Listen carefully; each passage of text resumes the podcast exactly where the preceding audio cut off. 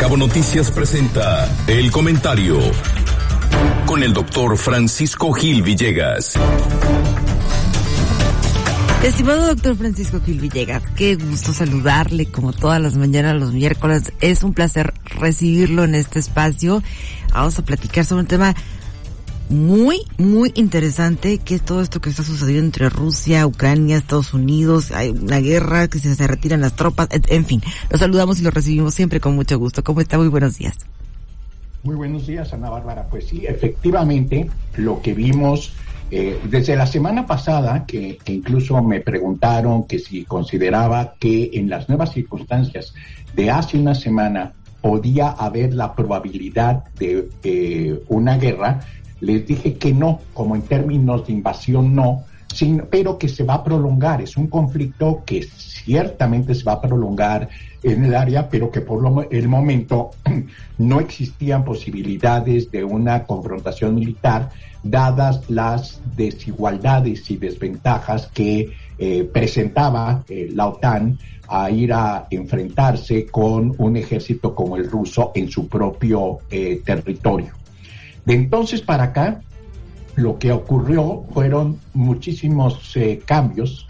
Uno de ellos fue que aunque Estados Unidos inicialmente envió eh, más efectivos y tropas a Polonia como para decir que no iba a aceptar las pretensiones de el premier Vladimir Putin de este que se garantice que no van que no vaya por escrito que no puedan entrar ex repúblicas soviéticas a la OTAN y que se regrese a las líneas que tenía la expansión de la OTAN hasta 1997 y que eso no lo iban a aceptar y envió más tropas, de ese momento cambió súbitamente la posición Estados Unidos, empezó a retirar el gobierno de Biden eh, no solamente tropas, sino todo el personal de la embajada diciendo que la em, invasión era inminente y se había dado la fecha de hoy, hoy 16 de febrero como la fecha límite para que se diera la invasión, tal y como lo dijo también el presidente de Ucrania.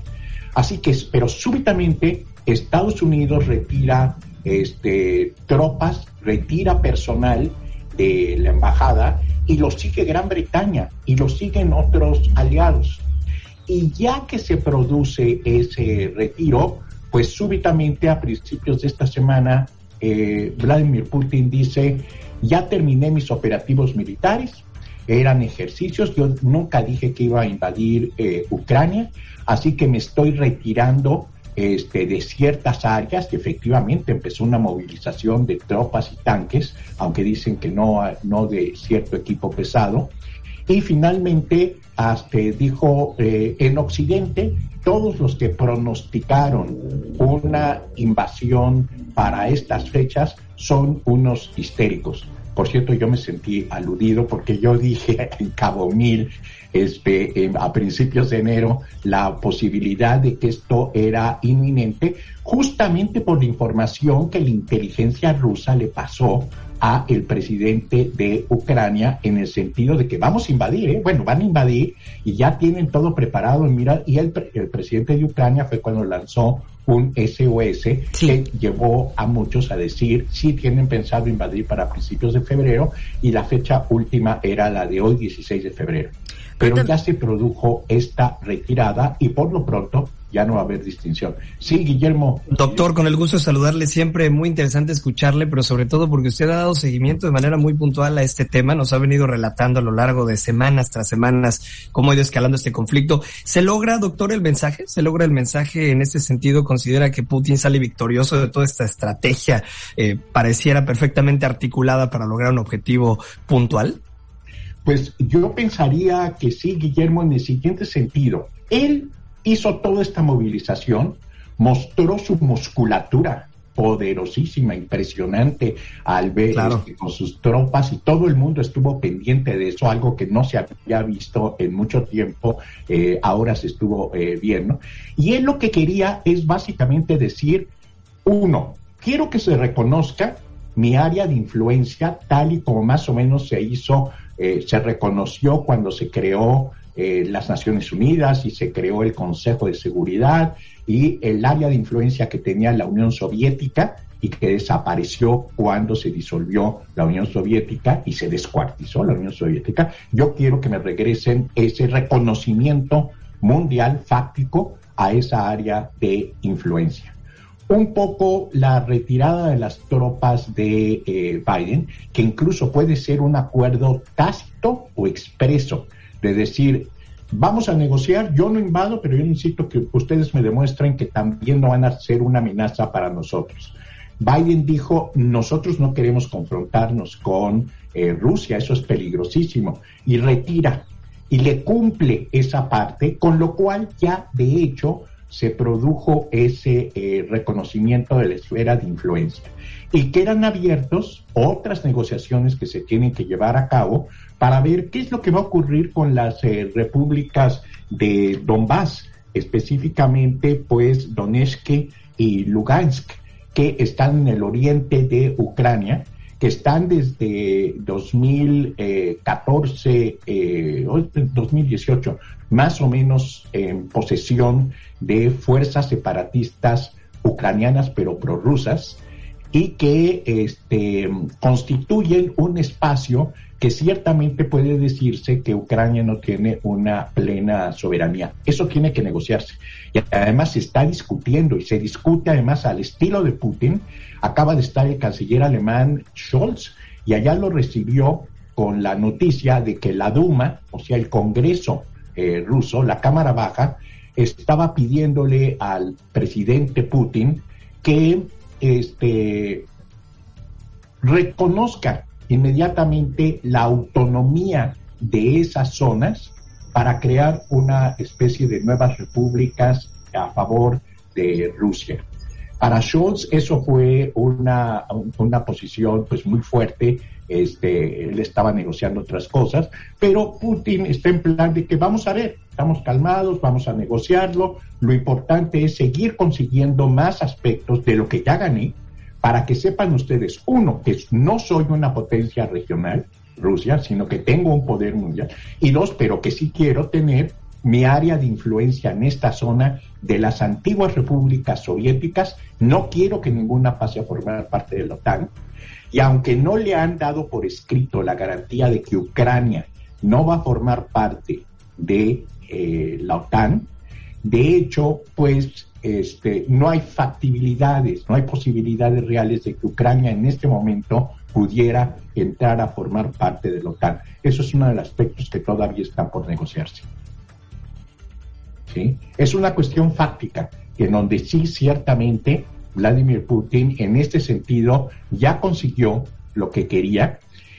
Y por el otro lado tenemos que tener muy en cuenta pues la posición que eh, tiene a este respecto el acuerdo que firmó con China este, el 4 de febrero en la inauguración de los Juegos Olímpicos de Invierno, Vladimir Putin viajó, se entrevistó con el premier chino eh, Xi Jinping y firmaron una declaración conjunta, una declaración conjunta en lo más importante, eh, Guillermo Ana Bárbara, es que ahí ellos hablan de la necesidad de reconocer una nueva distribución del poder y segundo, que Estados Unidos y Occidente no pueden tener el monopolio de lo que se interpreta como democracia, que ellos se consideran a sí mismos democráticos, aunque no tengan separación de poderes en China, aunque no tengan elecciones libres, en Rusia existe algún formato, pero en fin, no, no se cumple propiamente,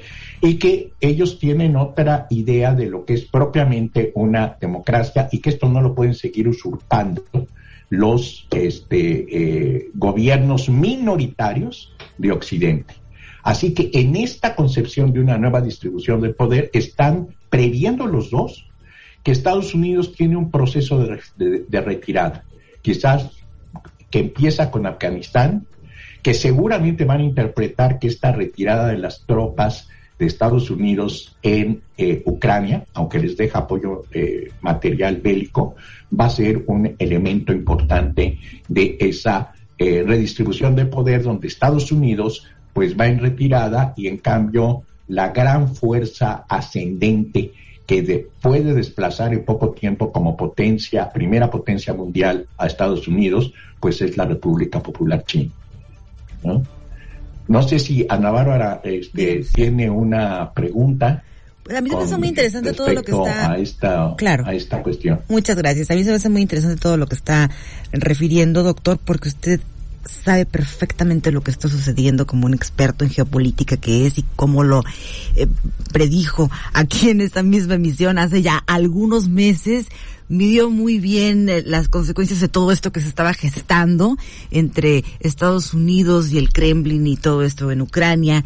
Pero también Estados Unidos había dado como una fecha de ultimátum, ¿no? Había dicho que antes de que finalizaran los Juegos Olímpicos el 20 de febrero podría ahí como que recrudecerse el conflicto o podían invadir. Efectivamente, los Estados Unidos han mantenido la posición de decir que no se ha este, retirado totalmente el, el, peligro, el riesgo.